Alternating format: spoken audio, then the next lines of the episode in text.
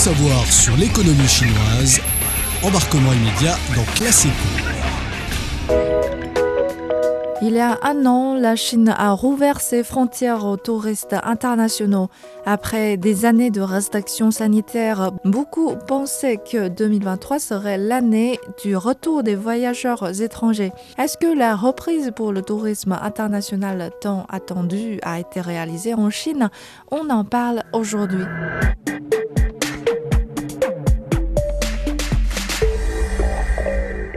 Selon les données du ministère chinois de la Culture et du Tourisme, le nombre de touristes internationaux reçus en 2022 était d'environ 20 millions, soit seulement 14% du nombre reçu en 2019. Avec le feu vert officiel donné début 2023 par le gouvernement aux voyageurs étrangers pour revenir dans le pays, le marché du tourisme commence à se redresser, mais très lentement. Selon les données du Bureau municipal des statistiques de Pékin, le nombre de voyageurs étrangers dans la capitale de janvier à juin n'était que de 407 900, soit seulement 11% du total annuel de 2019. Quant à Shanghai, l'un des pôles touristiques de la Chine, les chiffres sont meilleurs. C'est en fait elle qui a enregistré la reprise la plus forte du tourisme international dans le pays. Au cours des trois premiers trimestres, la ville a enregistré 2,3 millions de visites en provenance de l'étranger et devrait terminer l'année avec 3 millions d'arrivées de voyageurs étrangers. Il faut quand même avouer qu'on est encore loin de retrouver la fréquentation pré-pandémique. Selon l'Organisation mondiale du tourisme, c'est en raison d'une réouverture plus lente aux voyageurs internationaux que l'Asie dans son ensemble n'a atteint que 60% des niveaux d'avant la pandémie au cours des 9 mois allant jusqu'à septembre 2023. Même si le pays rouvre ses frontières, tout n'est pas remis en bonne route dans un court délai. Par exemple, le trafic international de passagers reste amputé d'une moitié par rapport à 2019, selon les données d'octobre de l'administration chinoise de l'aviation. Évidemment, les compagnies aériennes ne cessent de restaurer leur capacité opérationnelle en augmentant le nombre de vols internationaux à destination et en provenance de la Chine. D'après les données de l'administration chinoise de l'aviation, de novembre à mars prochain, le nombre de vols hebdomadaires internationaux devrait dépasser 13 000 et à destination de 65 pays étrangers, soit 70% du niveau d'avant le Covid. Pour attirer davantage de visiteurs internationaux, les autorités ont multiplié des campagnes de promotion la ville de Shanghai a lancé sur les réseaux sociaux la campagne Meet in Shanghai, invitant les gens à explorer les facettes diversifiées de la ville. Et quelques ambassadeurs internationaux du tourisme de Shanghai ont été nommés, dont une française, et ont partagé leur coin préféré de la ville. My name is Clarisse Legarnic. I'm French. I've been living in Shanghai for eight years now. Well, I think Shanghai is a super nice city to walk around because first there are a lot of little roads. Along the road we can find many trees, many little gardens or park like this, and also many shops, many restaurants with delicious foods. One of my favorite food in Shanghai is for sure xiaolongbao. So it's like a little dumpling with soup inside. You need to bite and then you you just drink the soup like this and then you can eat it. Nobody's in Shanghai. Venez visiter Shanghai en 2024. Je vous attends ici.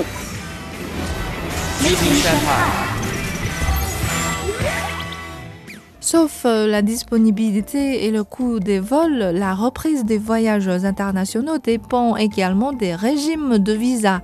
Le ministère chinois des Affaires étrangères a simplifié en septembre dernier le formulaire à remplir pour la demande de visa et la prise du rendez-vous jusqu'ici obligatoire pour les demandeurs avant de se présenter au centre de visa a été annulée fin 2023. Autre mesure qui a fait la une à partir du 1er décembre, les résidents des cinq pays européens, France, Allemagne, Italie, Pays-Bas, Espagne, ainsi que ceux de la Malaisie, peuvent être autorisés à entrer en Chine sans visa pour une durée maximale de 15 jours. Un mois après, on a constaté une augmentation de 28% des voyageurs en provenance de ces six pays par rapport à novembre. Ce programme d'essai peut être en vigueur pendant un an.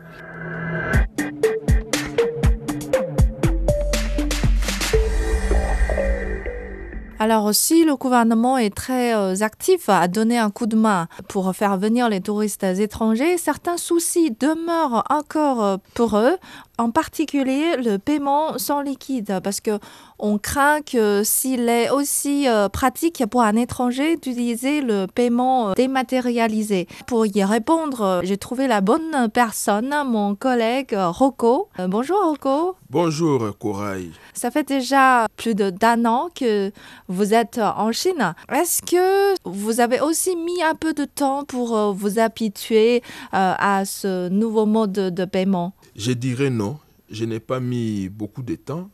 La raison, c'est simple. Moi, j'étais déjà en Chine euh, en 2018 et puis en 2019. en tant que touriste? En tant que touriste, oui.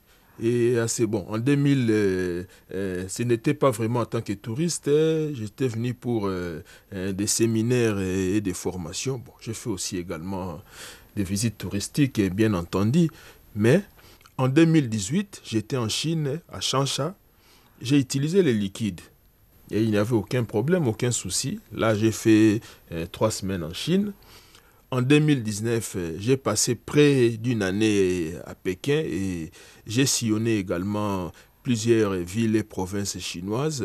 J'utilisais toujours les liquides euh, et ça passait. En 2019, comme j'avais fait un long séjour, je me suis procuré un compte en banque j'avais commencé à payer par euh, WeChat Pay, mais avec les liquides, euh, ça passait. Donc il ne faut pas dramatiser hein, pour dire qu'en Chine, euh, les liquides ne passent pas. Non, les liquides, on peut utiliser les liquides en Chine, mais pour, pour des paiements beaucoup plus pratiques, c'est mieux d'utiliser les paiements électroniques, notamment avec WeChat Pay et Alipay. Et Alipay, voilà, c'est deux principale solution de paiement en Chine. Mais puisque maintenant, euh, vous vivez déjà un peu comme des Chinois, vous avez pris euh, un numéro de téléphone chinois, vous avez euh, un compte bancaire chinois, mais tout ça, ce n'est pas accessible ou bien c'est pas très pratique pour un étranger, un touriste étranger. Donc sans ces deux choses-là, est-ce qu'on peut toujours utiliser le, le paiement mobile? Parce que vous savez, un touriste n'a pas beaucoup de temps. Il est là pour quelques jours, une semaine ou quelques semaines, donc il n'a pas le temps. Il peut s'acheter une carte SIM, euh, euh, une carte téléphonique euh, chinoise, c'est beaucoup plus pratique, mais il n'a pas le temps pour aller à la banque, ouvrir un compte. Donc pour utiliser WeChat Pay ou Alipay, il faut nécessairement avoir un compte bancaire chinois. Mais oh, il faut dire aussi qu'aujourd'hui, ces deux plateformes ont fait des ouvertures même avec euh, euh, une carte bancaire internationale, on peut les lier sur ces deux plateformes. Donc euh, tous ceux qui ont des cartes Visa, Mastercard et Discover peuvent lier leur carte bancaire à un compte WeChat ou Alipay. Mais ce n'est pas toujours commode, hein. ce n'est pas toujours facile. Est-ce que vous avez essayé? Oui, j'ai déjà essayé avec euh, d'autres amis, pas moi parce que moi je, je suis déjà dans le système euh, de la Chine, mais j'ai déjà essayé avec d'autres amis. Parce que le problème c'est quoi? Votre carte internationale est parfois liée à votre numéro de téléphone, le numéro de téléphone de chez vous. Oui. Parfois quand vous arrivez en Chine, ce numéro-là peut ne pas passer. Il y a parfois le problème des réseaux parce que quand vous essayez de lier, l'opérateur euh, de la banque va vous envoyer un, message, un SMS. Oui, un code de vérification. Voilà, un code de vérification par SMS. Et vous devez recevoir ce code-là par votre numéro de téléphone et inscrire ce code pour que ça désactive euh, euh, ou ça active euh, le, processus. Et parfois, c'est là où ça pose un petit souci. Mais ceux qui ont de la chance, parfois ça passe, parfois ça ne passe pas. Donc, le mieux, c'est d'avoir des caches. Parce que les caches, ça passe partout. Moi, j'ai été en Guangzhou. D'ailleurs, là-bas, c'est beaucoup plus pratique avec les cash pour les étrangers que les, les WeChat Pay ou les Alipay. Les commerçants chinois acceptent les cash parce qu'ils savent que c'est une ville qui accueille beaucoup de commerçants euh, étrangers. Mais partout en Chine, dans toutes les provinces, les cash, ça passe. Parce que moi, j'ai sillonné une, plus d'une dizaine euh, de villes et provinces chinoises et j'ai utilisé les cash sans problème. Et la difficulté aussi, c'est avec les taxis. Vous commandez un taxi, même si vous n'avez pas quoi Vous n'avez pas le paiement, euh, mobile. le paiement mobile. Mais vous pouvez utiliser Didi, par exemple, pour commander un taxi. C'est une application pour appeler euh, le, taxi. Les taxis arrivent. Maintenant, au moment du paiement, peut-être vous faites une course, on vous fixe peut-être la course, c'est 32 yuan. Maintenant, au moment du paiement, vous, vous avez un billet de 100 yuan. Il faut euh, voilà, changer il faut de... la monnaie. Oui. Mais les chauffeurs n'ont pas ça. C'est vrai. Le chauffeur n'a pas ça parce qu'il il, n'attend pas ça, il n'attendait pas ça. Il sait que tout se passe euh, par ah. paiement mobile.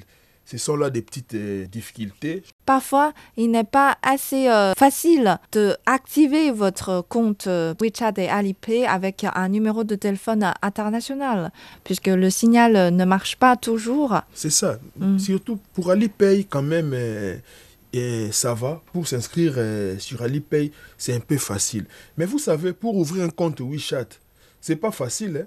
Il y a toujours des complications. Parfois, on vous dit, il faut qu'un ami vous accepte. Et cet ami-là qui doit vous accepter doit avoir un compte bancaire. Il y a beaucoup de gymnastique. Ah d'accord, donc il y a, y, a, euh, y a, des étapes plus compliquées. Oui. Donc euh, il faut commencer par Alipay. Donc, selon... oui. Avec un numéro de téléphone étranger Alipay, ça passe. Il suffit que les réseaux soient disponibles pour recevoir les codes de vérification. Ah. Euh, je me suis même renseigné qu'avec Alipay, vous pouvez facilement lier votre carte internationale et il y a ce qu'on appelle le, le Tour Pass d'Alipay qui est un portefeuille électronique euh, qui vous permet de recharger avant de transférer de l'argent à des commerçants. On dit que ça passe rapidement et puis ça peut vous permettre de, de faire des achats. Conseil important, euh, télécharger une application Alipay. Oui, et quand vous arrivez au débit, ayez d'abord du cash avant d'activer le, le, mode de paiement mobile. Peut-être au premier jour, vous pouvez utiliser les cash et puis en attendant que euh, vous arrivez à accéder à, à ces modes de paiement mobile. Mais il faut penser à les télécharger. Oui, quand vous euh, prenez euh, le taxi, le taxi faire attention de préparer un peu de, voilà, de il faut avoir des petites coupures pour euh, être beaucoup plus à l'aise. Voilà tous ces conseils qu'on vous donne. Lancez-vous dans l'aventure en Chine. Peut-être euh, vous avez la chance d'essayer ce paiement mobile, mais euh, le paiement traditionnel est toujours disponible pour vous. Alors, je vous souhaite un agréable voyage et à la prochaine.